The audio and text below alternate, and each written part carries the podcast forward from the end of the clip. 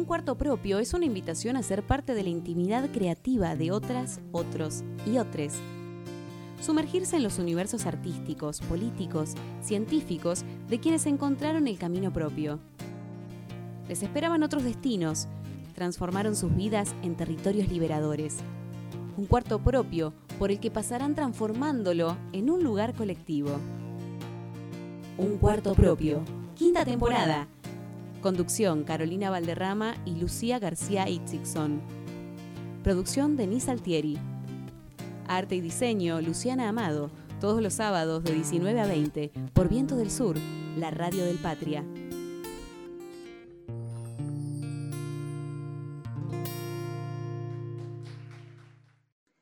No voy a controlar lo que siento, educar mis emociones, bajo el bastón de la policía fría, lo que no se debe sentir, si este amor sos vos, soy yo, si de este amor nos resulta nosotros, entonces seré solo yo y no habrá disculpas porque mis sentimientos seguirán siendo caballos salvajes indomables, cartas de amor sin nombre, libres en la tormenta, de amor embravecido, de amor que arde como fogata en la noche de la revolución. Es que este cuerpo ya nació campo de batalla, oprimido en un mundo de represiones, y no busca en vos aprender a no querer tanto, solo lo suficiente. Sobrevivir a media luz, como un poema olvidado. Este amor que brota de mí quiere distinto, ilumina con todos los colores que cuida la humilde bandera negra de la anarquía, que arde por todos los fulgores de la lucha. Este amor no se cura porque no está enfermo, era un disparo sin muchas pretensiones, tal vez solo cargaba esperanza.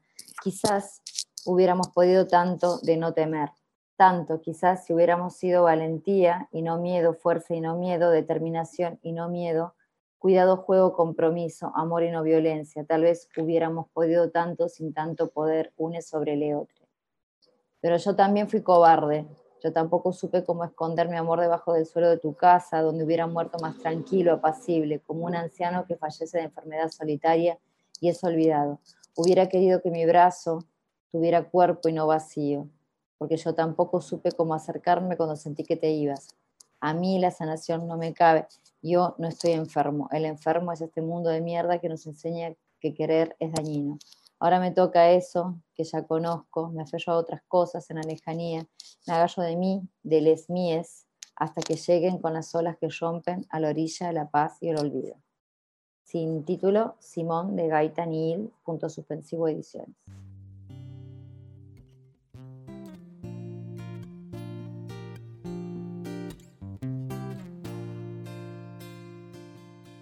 Muy buenas tardes a todas, todos y todes. Estamos en una nueva edición de Un Cuarto Propio en Vientos del Sur, la radio del Instituto Patria.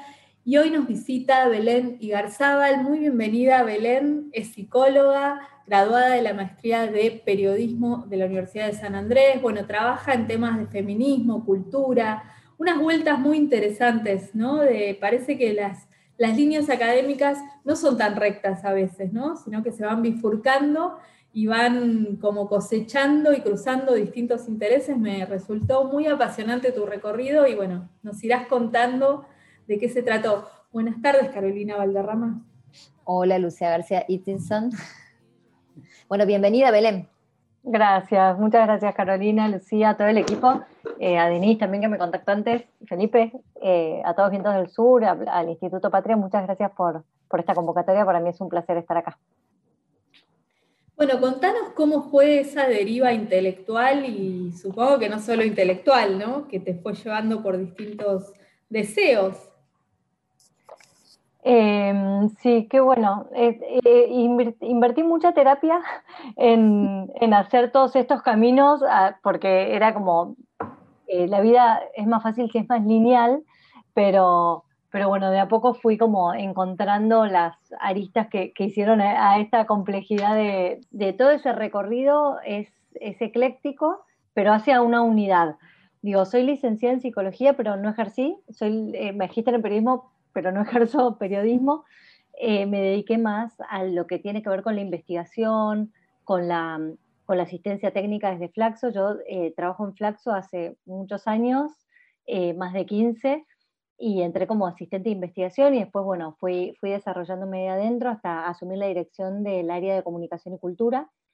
Y ahí lo que hacemos es investigación, docencia y lo que se llama asistencia técnica, ¿no? que tiene más que ver con, con asistencia a distintas agencias y distintas instituciones públicas.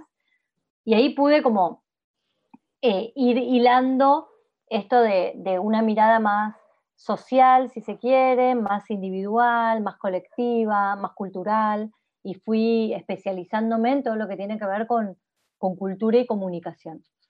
Y desde hace 10 años eh, trabajé mucho con mujeres rurales, con Muchi Quiroga, con trabajo de género en el ámbito rural para el ministerio que era el Ministerio de Agricultura, y Ganadería y Pesca. Y después esa perspectiva de género la trasladé al ámbito cultural, entonces ahí terminé en lo que soy hoy, que trabajo temas de comunicación y cultura con perspectiva de género.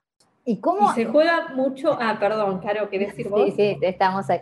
Sí, sí, que todavía me, quería ahondar en tu, retomar tu pregunta, Lucía, y, decía, ¿cómo pasamos de la psicología, ¿no? O cómo transformamos esa escucha en todo caso en una escucha social, ¿no? Qué pregunta más interesante.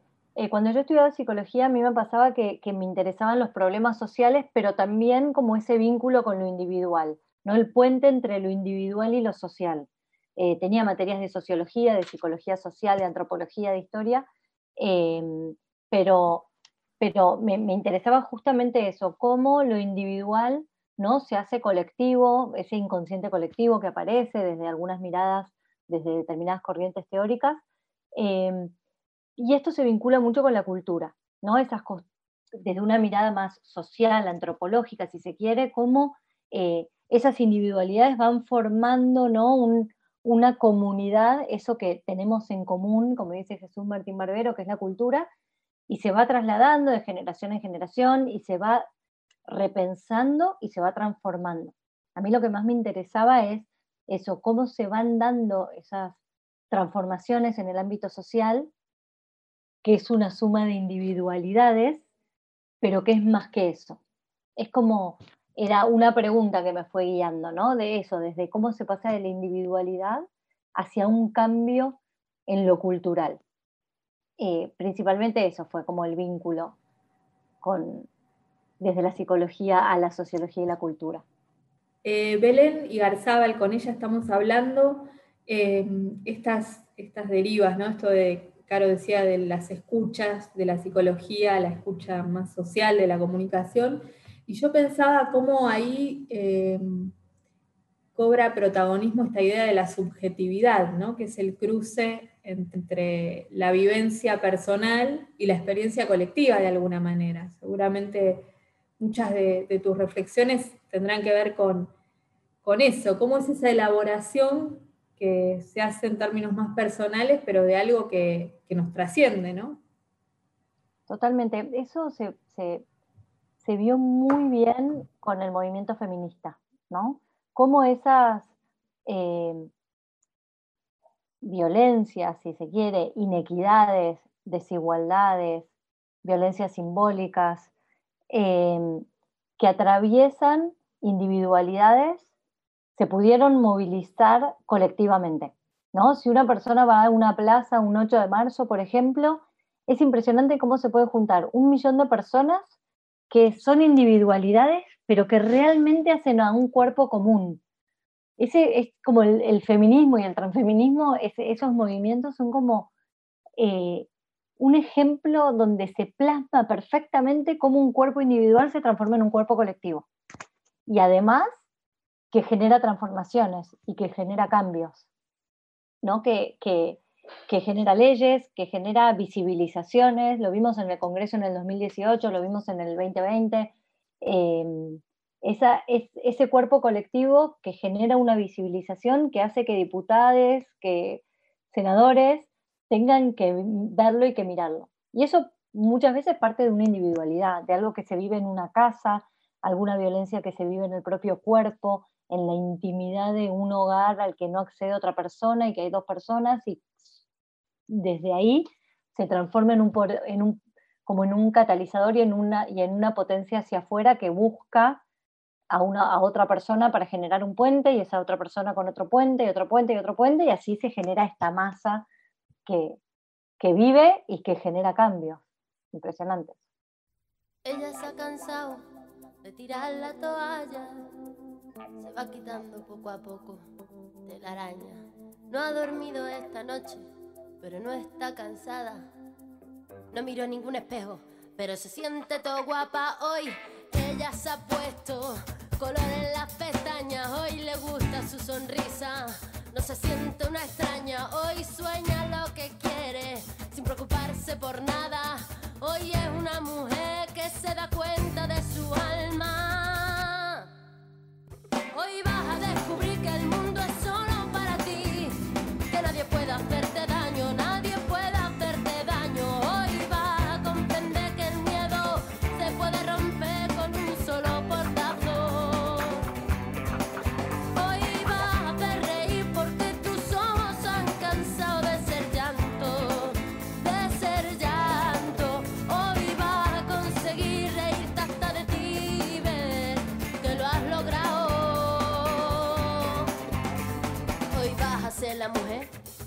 te la gana de ser. Hoy te vas a querer como nadie te ha sabido querer. Hoy vas a mirar para adelante, que para atrás ya te dolió bastante. Una mujer valiente, una mujer sonriente, mira cómo pasa. Hoy nació la mujer perfecta que esperaban a roto sin pudores. Las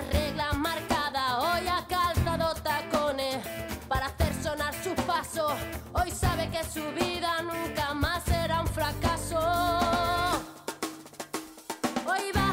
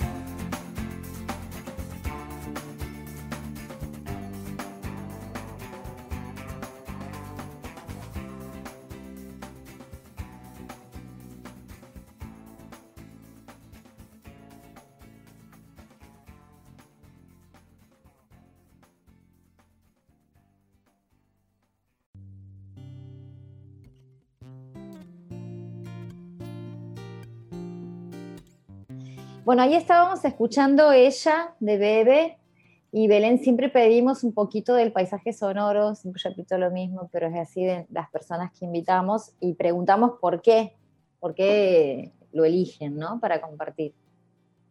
Ella es una de mis canciones preferidas del mundo. La conocí por Gaby Larralde, una amiga y compañera que trabaja, eh, bueno, que da clases en Flaxo y que trabaja la ESI, Edu- Educación Sexual, Sexual y Recursos Audiovisuales.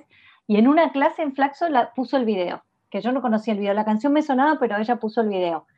Y el video es maravilloso, es de una alegría, de una, de una frescura. Y desde ahí es una de mis canciones preferidas. Bebe a mí me encanta como artista, me parece que pone en palabras eh, un montón de las cosas que vivimos las mujeres y las pone de una forma poética y con ritmo y con fuerza.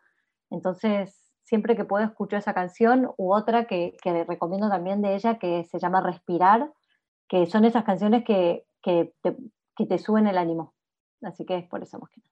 Bueno, esta experiencia, decíamos, del feminismo, ¿no? El feminismo en Argentina, que es un poco eh, el gran movimiento político de los últimos años, ¿no? el que ha logrado mover el amperímetro eh, durante los años de macrismo como resistencia, pero bueno, también se ha podido traducir en una institucionalidad ahora con estos gobiernos populares en la creación de los ministerios y bueno, y un montón de políticas públicas que toman esa agenda. Eh, compilaste un libro, escribiste un libro que se llama De la cultura al feminismo, y contanos cómo fue esa experiencia y qué es lo que intentaron ahí eh, sistematizar o capturar. Este libro lo compilamos con Maki País Andrade, Marcela País Andrade, que es una investigadora de la UBA CONICET, que es una amiga y colega a quien admiro mucho, eh, que ella me convocó, era una propuesta que le hizo la editorial RGC Ediciones, y ella me convocó para que le hiciéramos juntas, eh, con mucha generosidad porque las dos siempre trabajamos los mismos temas y nos cruzamos, entonces ella me dijo, bueno, vamos a hacer un proyecto juntas. Em, y lo que, lo que fuimos pensando cuando, cuando diagramamos este libro, también con, con Emiliano Fuente Firmani, con Nicolás Esticote, con Leandro, digo, la gente de la editorial, em, fue hacer como, una, como un mapa, em, empezó como un mapa de, de, de cómo está la gestión cultural, de cómo están los proyectos culturales con perspectiva de género. ¿no? Empezó con algo más humilde, eh, diseñamos unas preguntas que se las mandamos a 10 personas que pertenecían a diferentes áreas de la cultura, pero nos íbamos quedando cortas porque agarrábamos teatro, letras y después nos faltaba murga y nos faltaba payasos y nos faltaba arquitectas.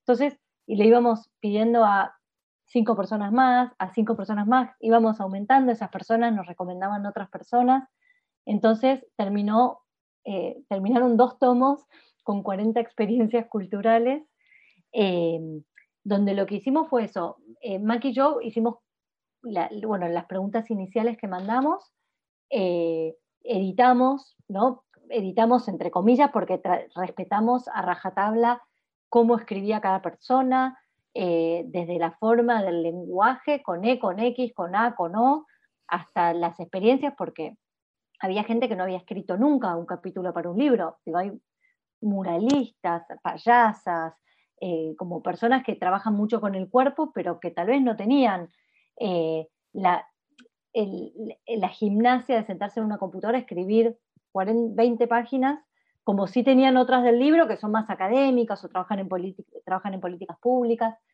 Em, pero sí lo que nosotras hicimos, Marcela y yo, fue eh, compilar todo, tal vez algo que no se entendía, se lo volvíamos a preguntar, como tuvimos varias idas y vueltas con algunos escritores y, también nosotras escribimos un capítulo cada una de, en el ámbito de expertise de cada una, ella trabaja mucho políticas públicas, culturales con perspectiva de género y yo trabajo más en lo que es la visibilidad e invisibilidad en los medios, lo que se llama regímenes de visibilidad en los medios audiovisuales. Y también armamos una introducción y una conclusión con un recorrido de todos los capítulos. Le dimos como una unicidad a esta diversidad de colores que, había en el libro. Belén, ¿y, cómo se arma metodológicamente? Digo, vos dijiste, bueno, son 40 experiencias, comenzamos, después otras personas nos fueron acercando otras. ¿Cómo se arma metodológicamente que incluya, si se quiere, un mapeo que sea federal, ¿no? O sea, aparte, pensando los feminismos, los transfeminismos desde la interseccionalidad, hay un montón de elementos que ya decimos, bueno, que no se nos escape tal cosa, que aparece tal otra, bueno, ¿cómo, ¿cuándo se hace el recorte, digamos? ¿Cuáles son los criterios, vos piensas hoy metodológicamente, para poder hacer esos recortes de algo que está en un movimiento permanente, ¿no? Que es, y que estamos atravesándolo. Eh, bueno, en primer lugar, nos quedamos cortas, por supuesto. Eh, tratamos de ser lo más representativas posibles en términos de, diversidad de experiencias culturales, de prácticas culturales, pero nos faltaron. Eh, teníamos una, directiva que, era que nos pusimos que tener una perspectiva interseccional, que esto significa no hablar solo de los feminismos hegemónicos, ¿no? de las mujeres blancas, burguesas, clase media, las que accedemos a determinados espacios, a determinadas universidades, facultades, que queríamos hacerlo más interseccional posible, donde haya diferencias de corporalidades, de géneros, de orígenes, de colores de piel. Em, lo intentamos lo más posible. lo logramos en cierta medida, pero nos, nos quedaron eh, dimensiones afuera por abarcar, tanto culturales como interseccionalmente. Em, lo que hacíamos era todo el tiempo, fue un trabajo muy, muy eh, cooperativo entre las dos, de ir viendo qué nos faltaba, cómo tratar de lograr mayor territorialidad. Eh, el tema del federalismo también, por una cuestión de que las dos vivimos en la Ciudad de Buenos Aires y que conocemos experiencia de la Ciudad de Buenos Aires, nos quedó corto.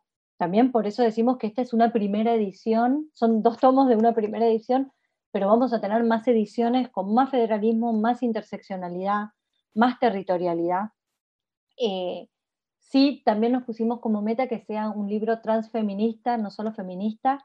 Hay mucha diversidad, va mucha, hay diversidad de género entre los autores, eh, nos falta, por supuesto, pero, pero bueno, lo que intentamos en primer lugar fue salirnos de la academia. Las dos trabajamos en el mundo académico, somos gestoras también, pero trabajamos en el mundo académico, entonces en primer lugar quisimos como corrernos, eh, lo logramos en muchos aspectos, pero bueno, como te decía, nos faltó, nos faltó más eh, diversidad que la queremos lograr en, mayores ediciones, porque aparte en un momento empezamos por un libro, después terminaron ¿no? siendo dos, y acá están, que son bastante gruesos, pesados, y la editorial nos dijo, hasta acá.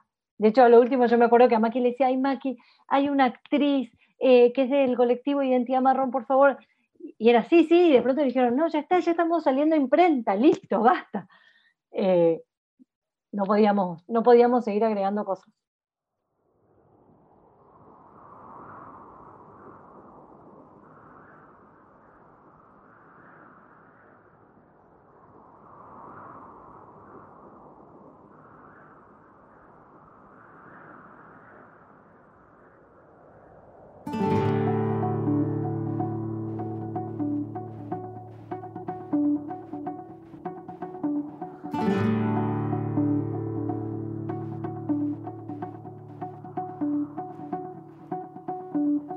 Apenas nos pusimos en dos pies, comenzamos a migrar por la sabana, siguiendo la manada de bisontes, más allá del horizonte, a nuevas tierras lejanas. Los niños a la espalda y expectantes, los ojos en alerta, todo oídos, olfateando aquel desconcertante paisaje nuevo, desconocido somos una especie en viaje. No tenemos pertenencias, sino equipaje. Vamos con el polen en el viento. Estamos vivos porque estamos en movimiento. Estamos quietos, somos trashumantes, somos padres, hijos, nietos y bisnietos de inmigrantes. Es más mío lo que sueño que lo que toco. Yo no soy de aquí, pero tú tampoco. Yo no soy de aquí, pero tú tampoco.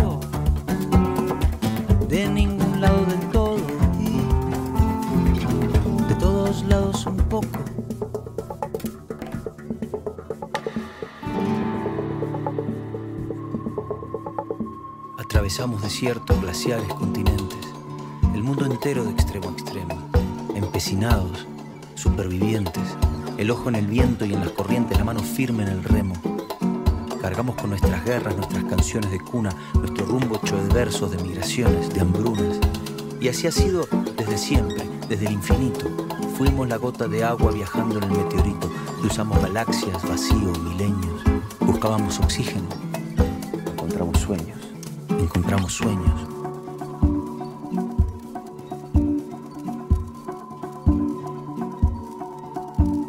Apenas nos pusimos en dos pies y nos vimos en la sombra de la hoguera. Escuchamos la voz del desafío, siempre miramos al río pensando en la otra ribera.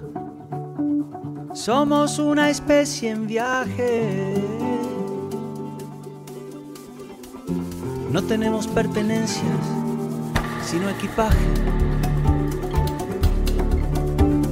Nunca estamos quietos, somos trashumantes, somos padres, hijos, nietos y bisnietos de inmigrantes. Es más mío lo que sueño que lo que toco. Yo no soy de aquí, pero tú tampoco. Yo no soy de aquí,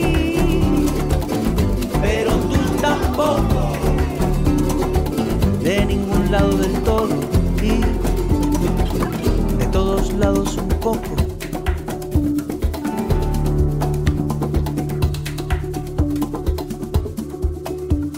Lo mismo con las canciones, los pájaros, los alfabetos.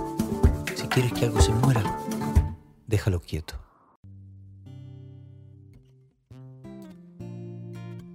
Ahí estábamos escuchando Movimiento de Jorge Drexler. Bueno, después se va a emparentar con la pregunta, pero bueno, eh, ¿por qué movimiento y a qué movimiento de deseo, digamos, no? Como preguntaba Lucía al principio, pero en esto que recién decías, quisimos salirnos de la academia. Exacto. Bueno, se vincula con eso. Eh, esta canción me gusta porque justamente habla de, de estar en movimiento, ¿no? Eh, tiene una frase que dice, yo no soy de aquí, pero tú tampoco, ¿no? Como que somos eh, migrantes constantes que, que, no tenemos pertenencia, sino equipaje. Digo, tiene un montón de frases que a mí me, me identifican mucho de este cantante uruguayo, que, mm, que, es un poco esto de moverse, de disciplinas, de, de, empezamos viendo de que era psicólogo, pero no ejerzo, como este movimiento constante de buscar nuevos desafíos y de ver al otro también en movimiento, ¿no? A la otra persona, perdón. Eh, que nadie es de aquí y que todas las personas estamos moviéndonos y nadie es dueño de ninguna territorialidad, nadie es dueño de ninguna verdad y que constantemente tenemos que ver a la otra persona también en movimiento como nosotros. Belén, hace un ratito decías que vos trabajás sobre los regímenes de invisibilidad ¿no? en los medios de comunicación y me resultó muy interesante esa definición. ¿no? ¿Qué significa? ¿Qué son los regímenes de invisibilidad? Sí. Eh, Rosana Reguillo, bueno, hay muchos y muchos autores que trabajan el tema de la visibilidad, los estudios visuales. A mí me gusta mucho una, una autora que es Rosana Reguillo, que es mexicana, que trabaja esto de regímenes de visibilidad e invisibilidad.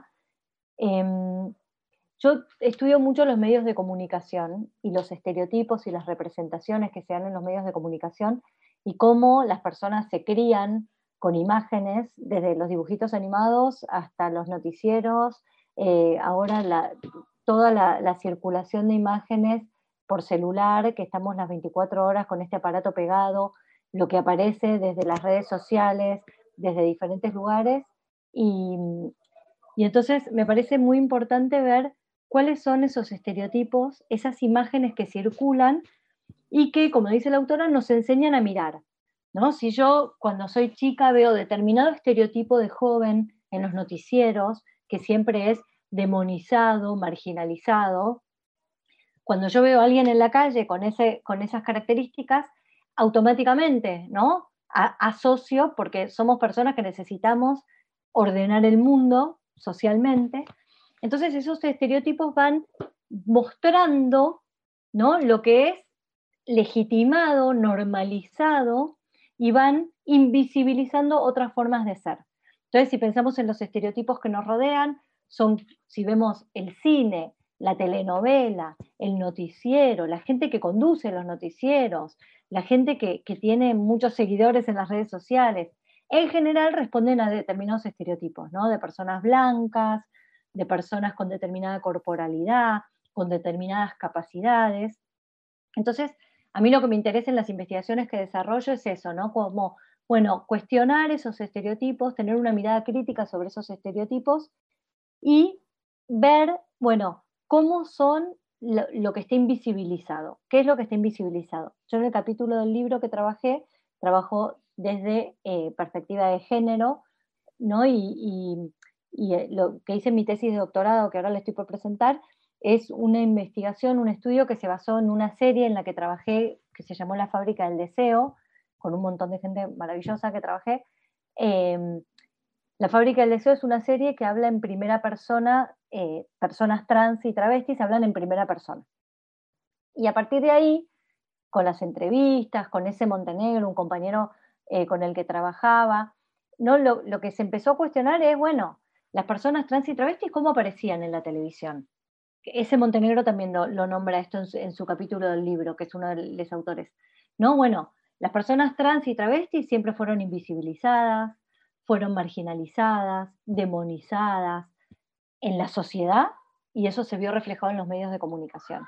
Entonces la pregunta es, bueno, ¿cómo está mutando esa representación a partir de telenovelas? ¿Cómo empiezan a partir de políticas públicas, de normativas, a aparecer otras diversidades? Eso es aplicado a género, pero también se puede pensar a partir de orígenes, ¿no? de clase social, de raza, de religión, ¿no? cuestionar la norma de los medios, que es lo que refleja la norma de la sociedad. Principalmente. Algo, que por ahí hablamos mucho con, algunas personas cercanas es también eh, cuando empezamos a desmontar lo que ha sido, por ejemplo, nuestra eh, educación sentimental, ¿no? Eh, sobre todo con las telenovelas, por ejemplo, ¿no? Al menos por ahí a lo mejor en nuestro corte etario, ¿no? Me atrevo a decir, aunque hoy que también están las, las novelas este, de otros países, de otros hemisferios muy fuertes, presentes en los horarios centrales, ¿no? Pero bueno, ¿cómo, ¿cómo hacer para dar discusión, digamos, y por ahí vos nombraste hace, hace un momento a una colega tuya que trabaja ESI, sobre estas construcciones de arquetipos, de estereotipos y también de, bueno, porque no es solamente unas identidades sexogenéricas que están invisibilizadas, sino también las maneras de amar, las maneras de construir vínculos. ¿Vos piensas que los medios de comunicación ahí tienen algún tipo de rol que puedan aportar o no, o aportar en qué sentido? Sí, totalmente. Em, hay un concepto que, que, se llama el amor romántico, que fue muy estudiado, y es esto, es como la construcción de pareja, de amor occidental. Hay, un, hay, un, hay algo muy importante que hay que tener en cuenta que tiene que ver con el colonialismo, ¿no? la colonización y ese modelo europeo heterosexual, cisgénero, ¿no? de, de esta, como que la norma son las personas que se autoperciben de la forma del género que fue asignado al nacer, eh, heterosexual, ¿no? que tienen atracción por una persona del mismo género, eh, es esa familia nuclear, mamá, papá, chico, chica, ese modelo, eh, la media naranja, ¿no? Esa completud del varón que viene a completar a la mujer, la mujer en un rol más pasivo, de cuidados, y ese varón conquistador que viene, y ¿no? pensemos desde Disney hasta toda, como vos dijiste, Carolina, todas las telenovelas, las películas románticas, ¿no? Eh, la literatura, digo, no solo, yo porque estudio medios audiovisuales, pero la literatura, los cuentos infantiles, eh, todo como el, universo simbólico tiene una impronta que ahora se está cuestionando desde hace tiempo, pero que principalmente tiene que ver con ese amor romántico heteronormativo, donde hay roles muy claros, donde hay un tipo de, vínculo basado en el enamoramiento. Em, y entonces, sí, esos estereotipos, por supuesto, e-, esos, esos modelos, por supuesto que influyen en nuestras formas de aprender a vincularnos, ¿no? Somos seres sociales. en la socialización aparecen estos modelos desde la familia nuclear la escuela, en los medios, los espacios religiosos, ¿no? El club, donde se repiten estos modelos. Eh, entonces es interesante también cuestionarlos. Y a mí me encantan, me, gusta mucho ver y analizar cuando aparecen nuevos modelos, otro tipo de familia, otro tipo de pareja, otro tipo de amor, ¿no? resaltar el amor fraterno, la sororidad, la, amistad, ¿no? Como formas también muy necesarias de amor. Y no es solamente el amor romántico el que nos va a salvar y el que y la única forma de sociabilidad es una pareja heterosexual, tener hijos, eh, y que la vida termine, empiece y termine en eso. Es como el día cuando sale el bendito sol. y todo gira en armonía a su alrededor. Como aquella bolsa de belleza americana. Todo confluye en su dulzura suburbana. Es como el día. Nunca sabes cómo viene. Es como el día. Si sale el sol o si llueve. Y al abrir los ojos se ilumina hasta la China.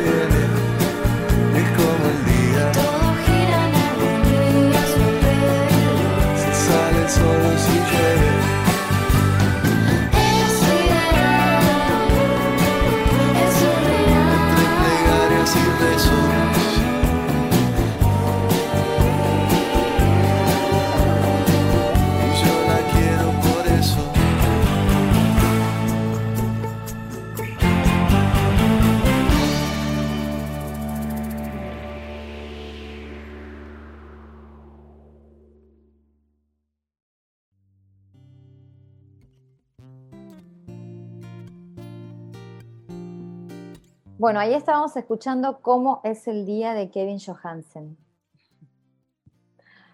Eh, esta canción no tiene mucho que ver con, con, eh, las temáticas que charlamos, pero es una canción que escribió este mm, autor, compositor con su hija, vale, le escribió él creo y la canta con su hija. Y eh, es como una canción muy alegre y positiva, entonces me parecía nada, sumarla acá al repertorio sin mucho mm, contenido teórico detrás, solamente escuchar una linda melodía y tener un momento de placer. Y Belén, eh, bueno, vos decías esto, ¿no? De la invisibilidad, especialmente referido a las, a las existencias trans, travestis, que sí, que han sido históricamente invisibilizadas, pero también yo pensaba eh, qué representaciones aparecen eh, de, de, las mujeres, de las lesbianas, de las, de las otras eh, identidades que no son varones, ¿no? Que sería como la, la identidad siempre más representada y más este, puesta en el centro de la escena. Eh, ¿Y cuán, cuánto es todo lo que los medios no están mostrando, ¿no? De, de, lo que sucede y lo que existe? Un poco en un juego con lo aspiracional, que también hay que, hay que ponerlo en foco porque así funciona, ¿no? Eso que deseamos ser. Eh, pero también otro poco, bueno, eh, lo que somos, ¿no? Y, en, esa tensión, ¿qué es lo que sí aparece y qué es lo que no aparece? Eh, sí, es muy interesante la pregunta porque estos estereotipos, estos modelos, esto visible no es solamente para cuestionar cómo aparecen o no aparecen eh, determinadas identidades específicas. Atraviesan a todas las identidades, ¿no? Digo, esos modelos también tienen que ver con el varón y las exigencias hacia el varón. Hay un libro que es emblemático, que es, Teoría King Kong, que dice que el cuerpo del varón en tiempos de paz tiene que estar disponible para la producción y en tiempos de guerra para el Estado. ¿no? Esas corporalidades masculinas, cisgénero o no, eh, pero digo cisgénero porque es como este modelo hegemónico que, que transmiten los medios de comunicación, también tiene exigencias de, como de fortaleza, de ser proveedor, de no conexión con las emociones, ¿no? Esos niños que se crían viendo estos superhéroes que no tienen ningún tipo de conexión emocional o que no lloran o que si lloran, no llores, no seas una nena, ¿no? Como un montón de, cuestiones que tienen que ver con mandatos que hacen a los varones también. Y a las mujeres, esa representación de la mujer de los cuidados, eh, que está principalmente abocada al ámbito doméstico. Hay estudios muy interesantes de, de, Bárbara Duo, por ejemplo, o del Instituto Iberoamericano. Digo, hay muchos estudios muy interesantes que, investigaron ¿no? los estereotipos en los medios de comunicación y lo que muestran es esto, como una mujer abocada a los cuidados, donde tiene menos representación en lugares de poder, donde no aparecen muchas mujeres políticas, mujeres directoras de algún tipo de empresa, emprendimiento, centro, eh, academia, institución, eh, mujeres que aparecen más sexualizadas, digo, esto hay datos que lo muestran, ¿no? que ven cantidad de mujeres que aparecen en las películas del cine de los últimos 20 años y aparecen con menos cantidad de ropa, más como objeto sexual que sujeto deseante. Eh, eso en términos de varón-mujer, de binarismo. Y después, todo, lo que tiene que ver con identidades sexogenéricas diversas, aparecen, como habíamos dicho antes, marginalizadas, eh, ¿no? En, siempre como fuera de los lugares centrales. Eh, tanto en términos de posibilidades, de privilegios y también de acceso a derechos, como fuera del lugar central, que en general aparece el varón en mayor preponderancia y luego la mujer. Sí, pero también digo, en ese juego, cómo aparece como lo deseable ¿no? Lo que está más como estandarizado y, lo invisibilizado es un poco lo indeseable también, ¿no? Sí, claro, es o, o puede ser lo indeseable o lo no habilitado para el deseo, porque lo indeseable podría ser algo que es negativo y hay cosas que se muestran como negativas. El, término, el tema es, como bien decís, lo que no se muestra. Lo que no se muestra no aparece visible, no aparece posible. Entonces eso deseado sí eh, tiene que ver con determinados cuerpos, ¿no? Con lo que está permitido eh, y habilitado para desear. Gaby Larralde, que justo hablábamos de ella, tiene un libro que se llama Mundos Posibles, que es muy lindo, que cuenta que cuando ella era chica, en toda la literatura infantil que leía, ahí estaba papá, mamá, nene, nena. Y que ella tenía papás y tenía familia, perdón, sus progenitores estaban separados hasta que una tía le regaló un libro de España donde era la niña tenía papá y mamá separados y dos casas. Y ella dijo, ah, acá está mi familia, mi familia existe, existen los libros. Entonces su tesis se pregunta qué pasa con las familias que tienen dos mamás o dos papás a partir de la eh, sanción de la ley de matrimonio igualitario.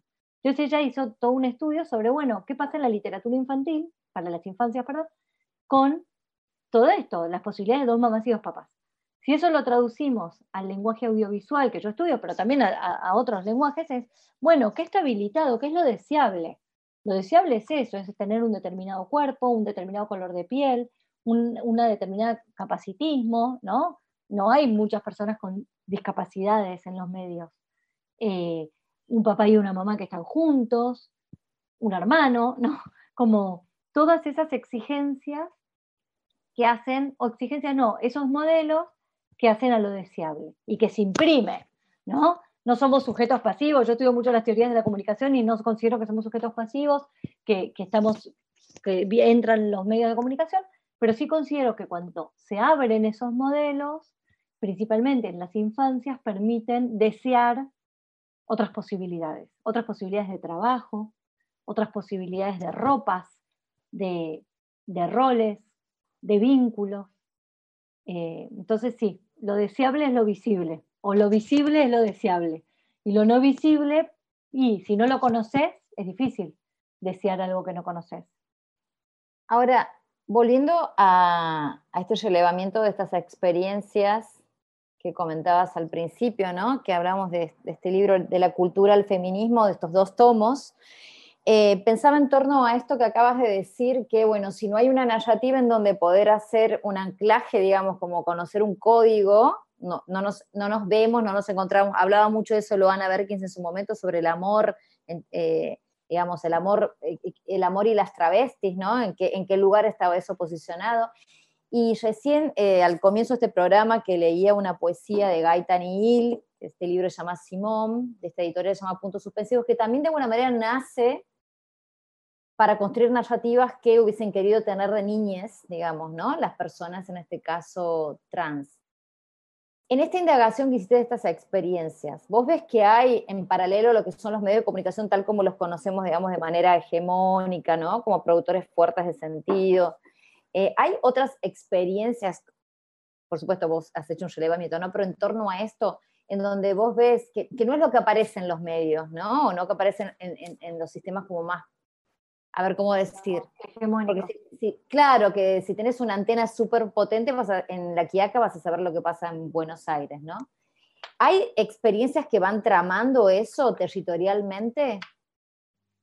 Que van otras narrativas, ah, construyendo, digamos, a ver, podemos pensar en términos de buenas prácticas o de otras prácticas que sean estas narrativas, que se van articulando. sí. sí.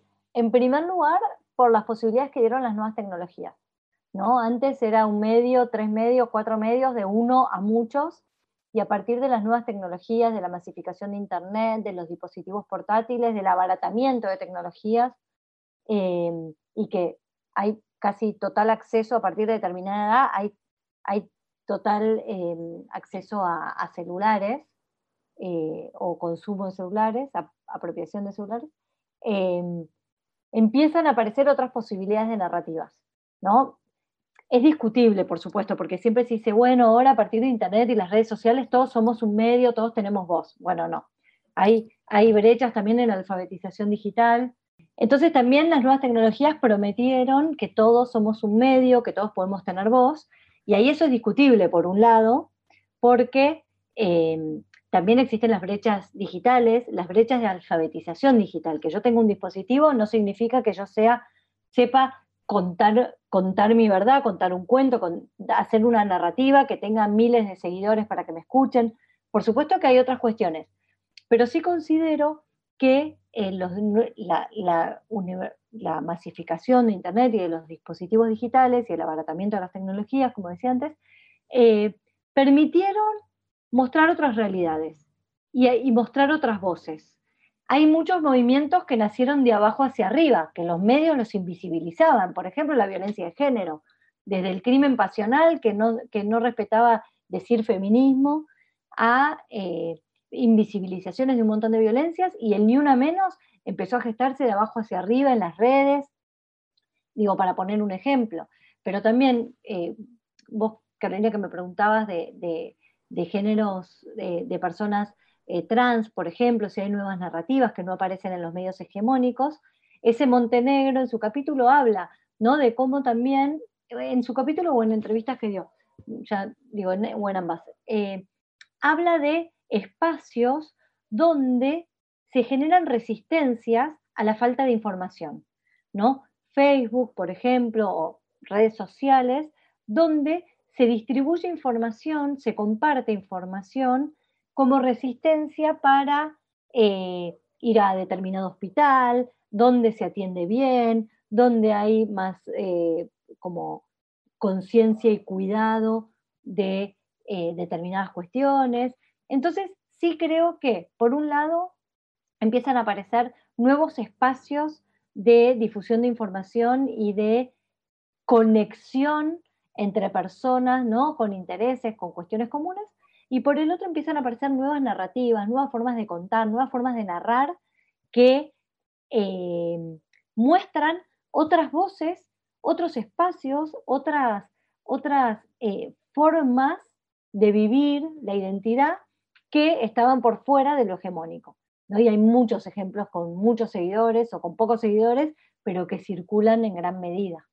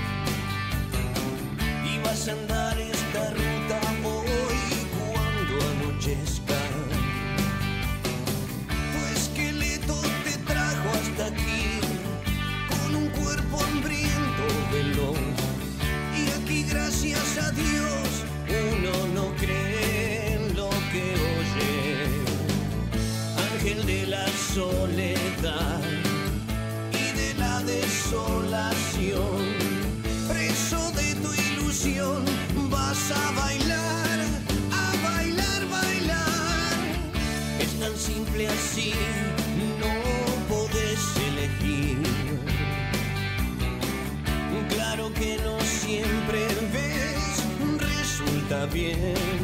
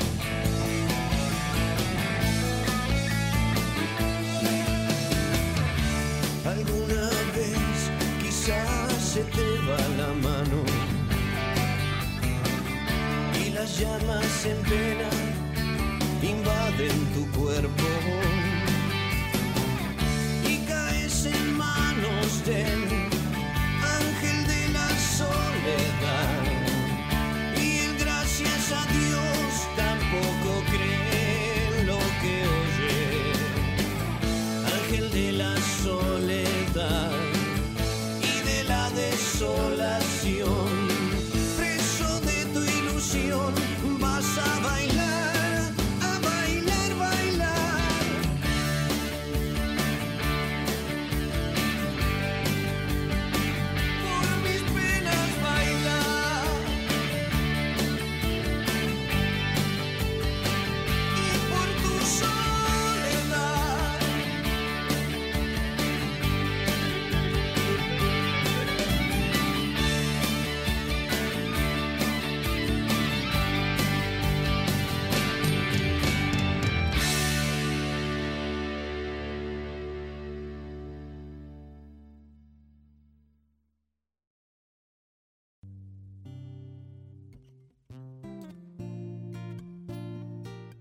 Bueno, ahí estábamos escuchando Un ángel para tu soledad de los redonditos de Ricota.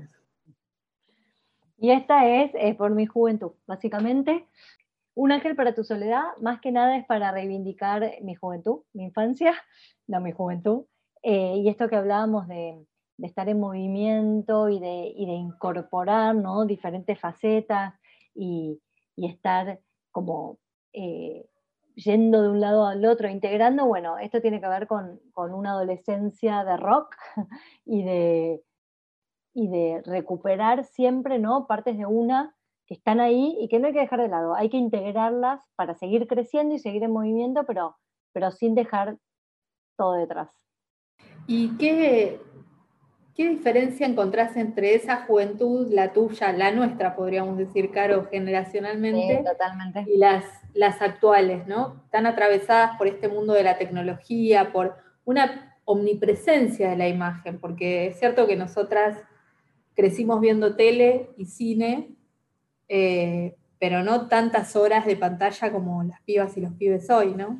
De hecho, no había PCs, al menos, accesibles. No había la Commodore 64 cuando no, El ya éramos púberes, claro. Em, sí, creo que hay muchas diferencias eh, y hay reconfiguraciones. Creo que hay una reconfiguración eh, muy fuerte entre el espacio público y el privado. Eh, en nuestra época, o yo cuando era chica, había una clara división entre el afuera y el adentro y había como una privación de la mirada de, la otra persona ¿no? en el espacio del interior del hogar y había una mínima exposición de la intimidad hacia el afuera. Creo, eh, Lucía, como vos decías, esto de, las pantallas y de las imágenes reconfiguró el vínculo entre las personas y fundamentalmente eso, ¿no? Como una intimidad que está sobreexpuesta y una fuera que entró. Y que entró y que entró las 24 horas, para bien y para mal. Digo, para bien por la información y por el estar conectadas y tener vínculo con otras personas y encontrar vínculos con personas afín que tal vez antes sin tanta tecnología no, no se podía y vos estabas condenada a tus 20 compañeros de colegio y ahora podés tener infinidad de vínculos con personas que comparten tus mismos intereses. Eh, pero por otro lado, también esa, esa, como esa intromisión de la afuera hacia el adentro hace que en aspectos negativos, por ejemplo, uno no puede escapar a la mirada del otro. ¿no? Las 24 horas estamos comunicando por presencia o por, ausencia. ¿no? Pero digo, si hay bullying, si hay acoso y esas cosas, es como ya se, traspasó la barrera del interior del hogar y, y un chico, una chica, un chique eh, no puede escapar a esa mirada constante del otro. Y aunque no haya acoso y, y aunque no haya bullying, es una realmente sobreexposición de la intimidad y de la mirada de la otra persona las 24 horas. No lo digo tanto ni como no, tanto lo digo como negativo ni como positivo, lo digo como algo que está reconfigurado y que todavía es pronto para ver cómo eso se manifiesta en la constitución de la identidad. Por otro lado, también creo que hay excesos de pantallas en muchos casos, ¿no? Como, y en la pandemia eso se vio mucho, ¿no? Alteraciones en el sueño, como muchas cuestiones asociadas a un exceso de pantallas, y no lo digo solo por los jóvenes, y la, lo digo por personas adultas como yo también, ¿no? Como estas tecnologías que están las 24 horas. Y creo que la pregunta era cómo vemos la adolescencia hoy en términos con nosotros. Yo no, no creo de que todo tiempo pasado fue mejor, para nada, pero sí creo que eh, hay transformaciones que todavía no sabemos cómo van a ser esos resultados. Principalmente en eso, en lo público y lo privado y en el término de, de una imagen constante y una exposición constante eh, hacia un afuera y hacia un afuera infinito.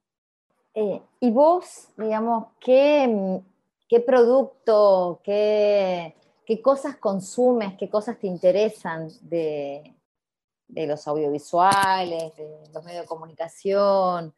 ¿Qué es lo que, cómo armas vos tu, tu itinerario de lectura, el propio, ¿no? Fuera del análisis, aunque seguramente no puedes dejar de mirarlo, no sé, tal vez te desconecta, o, o también decís, bueno, veo una serie de cualquier cosa. ¿O le estás buscando ahí el pelo al huevo? no, no. Eh, a ver, por un lado me cuesta mucho desconectarme, eso sí lo veo, digo, estas manifestaciones de la conectividad 24-7, eh, me cuesta mucho desconectarme, me cuesta mucho cerrar todas las redes para, para, leer un libro, eso lo estoy notando como una dificultad, y más en pandemia. Más en eh, pandemia, ¿no? Sí, sí. Eh, de hecho, también me cuesta, bueno, estoy haciendo terapia, chicas, con ustedes, me cuesta eh, el trabajo con el WhatsApp también, es como esto de estar trabajando y que de pronto hay 20 WhatsApp y el mail y el WhatsApp que, que hace que todo el te tiempo mandan esté- un mail y te dicen, uh, te mandan un WhatsApp, te acabo de mandar un mail, por te ejemplo. acabo de mandar un mail y, y los WhatsApp van bajando y no hay posibilidad de estar al día y quedo mal con mucha gente. así que lo confieso acá. Y en términos de consumos culturales, eh, cuando logro apagar todo, em, estoy leyendo, estoy leyendo, estoy volviendo a leer novelas, literatura, estoy leyendo a, la saga de, la, amiga estupenda, de la italiana Elena Ferrante. Hermoso. me cuesta un montón, porque el WhatsApp me interrumpe, pero me cuesta un montón. Eh, trato de, trato no, ya no puedo leer algo que no tenga una perspectiva de género, me cuesta mucho. Eh, leer una novela donde se ve el machismo, pero no problematizado, me cuesta. Eh, y con las series y las películas me pasa lo mismo. Eh, pero no porque esté tratando de buscarle el pelo al huevo todo el tiempo, sino em, porque ya me parece antiguo, como no, me, me, parece que quedó viejo si no estamos pensando a las mujeres y a, los géneros diversos en, la actualidad. No digo que esté consumiendo todo el tiempo eh, eh, las series que problematizan estas cuestiones, pero bueno, veo, y sí a la noche me desconecto mirando series, series de médicos y médicas principalmente. New Amsterdam, por ejemplo. y Grey's Anatomy, que tiene muchas temporadas y eso me hace muy feliz porque sé que no me va a abandonar nunca.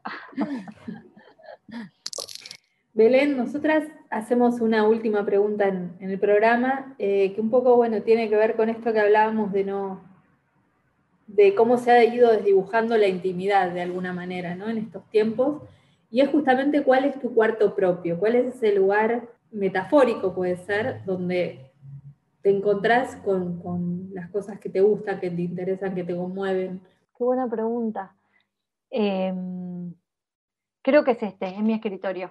Este es mi cuarto propio, con esta computadora, eh, donde puedo cerrar la puerta y, y puedo, y acá tengo mis libros, puedo tener un momento también de circular por redes sociales para no, no, no, hacer nada, digo, para no ver nada. Ese, ese scroll ¿no? del Instagram, que es como el zapping anterior. Bueno, si antes tal vez mi lugar de relax era mi cuarto, ahora mi lugar de, de relajación es este escritorio con mis cosas, con todo lo que tengo ahí, de mujeres rurales, de, de cositas que me fueron regalando, mi arco iris simbólico. Eh, sí, es, es este espacio con esta, con esta computadora, acá, viendo mis cosas. Un tiempo, ¿no? Un tiempo tuyo. Sí, y escribiendo también. Acá escribo. Sí, acá escribo, investigo. ¿En computadora o en, cuaderno? En cuaderno también. Muchos cuadernos. Eh, acá, miren, mi agenda de papel con, post-it siempre, mis, mis cuadernitos que escribo. Eh, sí, mucho a mano. Acá están todos mis viromes, lápices. Mucho a mano y también en la computadora. Eh, sí, mucha escritura acá. Muchísimas gracias, Belén y Garzábal, por abrirnos la puerta de tu cuarto propio. bueno, muchas gracias, Lucía y Carolina. Un placer eh, esta entrevista. Hace mucho que no reflexionaba sobre un montón de cuestiones que ustedes me preguntaron, así que fue realmente un placer, un gusto. Gracias.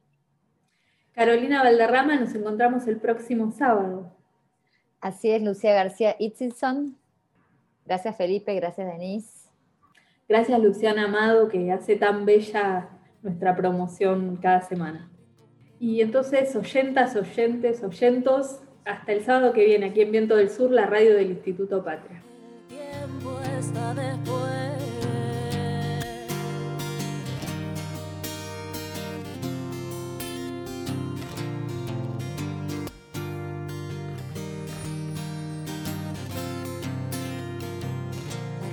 Yupe raya al medio, encuentra Belvedere, el tren saluda desde abajo y con silbo de tristeza, aquellas finas infinitas, saliendo de central, el empedrado está tapado.